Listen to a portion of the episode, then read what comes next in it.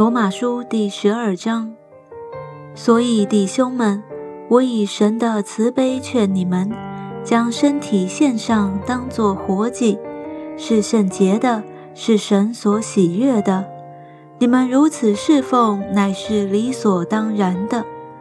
不要效法这个世界，只要心意更新而变化，叫你们查验何为神的善良、纯全、可喜悦的旨意。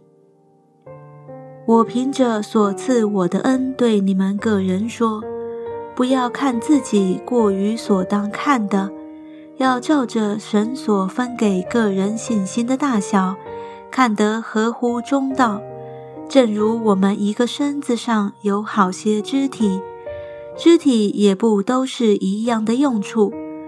我们这许多人在基督里成为一身。互相联络做肢体也是如此，按我们所得的恩赐各有不同。或说预言，就当照着信心的程度说预言；或做执事，就当专一执事；或做教导的，就当专一教导；或做劝化的，就当专一劝化；施舍的，就当诚实。治理的就当殷勤，怜悯人的就当甘心。爱人不可虚假，恶要厌恶，善要亲近。爱弟兄要彼此亲热，恭敬人要彼此推让。殷勤不可懒惰，要心里火热，常常服侍主。在指望中要喜乐，在患难中要忍耐。祷告要恒切，圣徒缺乏要帮补，客要一味的款待，逼迫你们的要给他们祝福，只要祝福，不可咒诅。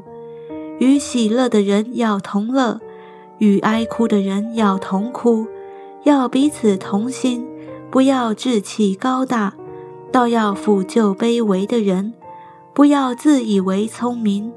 不要以恶报恶，众人以为美的事要留心去做。